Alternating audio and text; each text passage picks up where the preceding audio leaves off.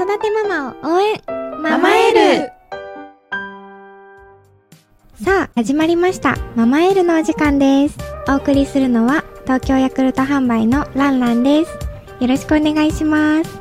さて、今回は、2人以上お子様がいるママの育児と仕事の両立について話していきます。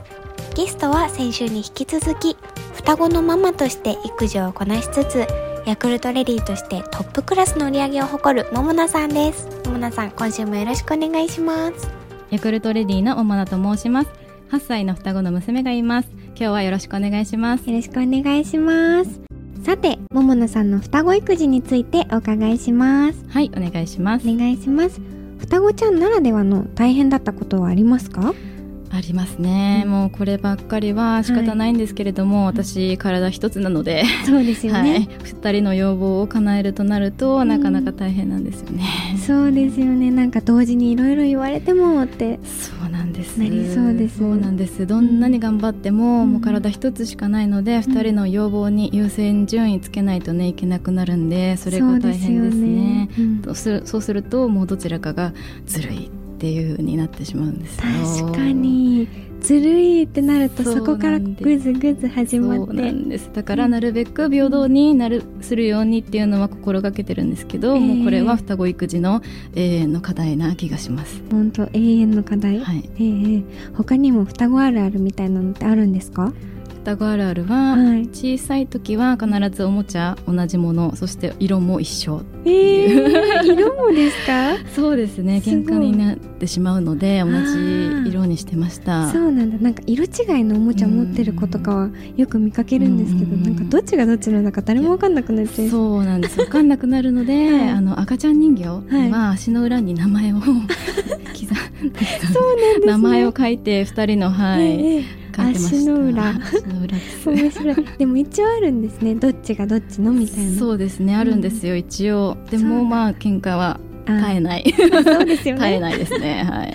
あとは、うん。出産してから改めて本当に二人入ってたんだなって思ったそうですよね。ことですかね。確かに。検診とかで先生に双子ですよって言われても目視できないですもんね。そうなんですよね、うんエコーとかで見ても実際わからないし、そうですよね。そうなんですよ。確かに。そうなのでね実感しました。出てきて 出てきて改めて実感みたいな。そうですね。私も子供いないけどなんとなくこう想像できますね、双子に関わらず、まあ、複数の子供を育てるのって大変だと思うんですけど今回複数のお子様を持つママの育児と仕事の両立っていうテーマで兄弟あるあるを東京ヤクルト販売のインスタグラムで募集したんですよ。そのあるあるの中から多かった3つをももなさんとラジオをお聞きの皆さんとシェアしたいと思います。ぜひお願いします。1つ目のあるあるはドゥルルルン。トイレの奪い合いです。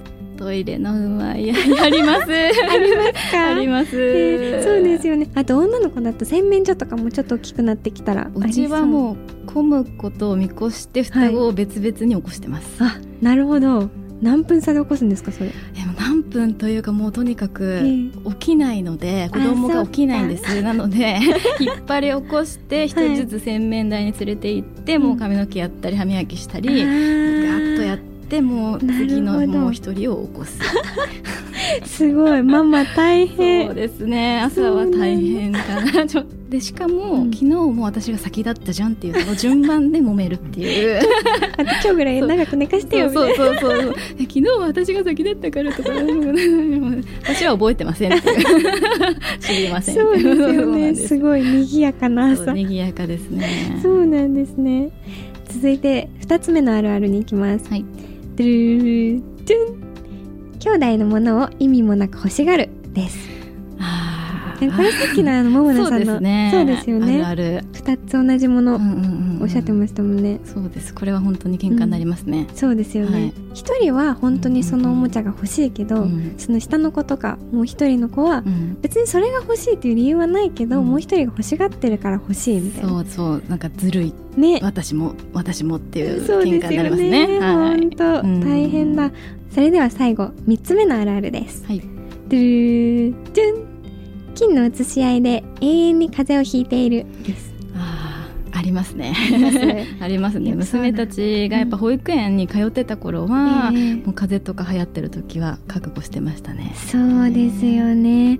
こう下の子が保育園とかでもらってきて上の子治ったなって思う頃に上の子にかかって、うん、そうですね。あ二人とも治ったなって頃にはもう親御さんも あるあるですねそれは。はい。ママたちは時間差で子供を起こしたり同じおもちゃでもこう分配をしたりといろいろな工夫をしているっていうことが分かりました。そうですね、うん、子供を育てるっていうのは一人でも大変ですし、うん、もう無理せず楽しみながら仕事もできるといいですよね、はい、そうですよね。ということで今回は双子のママでありながらもヤクルトレディとしてトップクラスの売り上げを誇る桃奈さんの秘密を探りました。お客様とのコミュニケーションをうまくとってご自身も楽しみながら仕事をされているのが伝わってきました子育てママにはやっぱりヤクルトレディのお仕事本当におすすめなので、うん、ぜひ一緒に働きましょう。はい。見学も随時受け付けておりますのでお気軽に東京ヤクルト販売までお問い合わせください。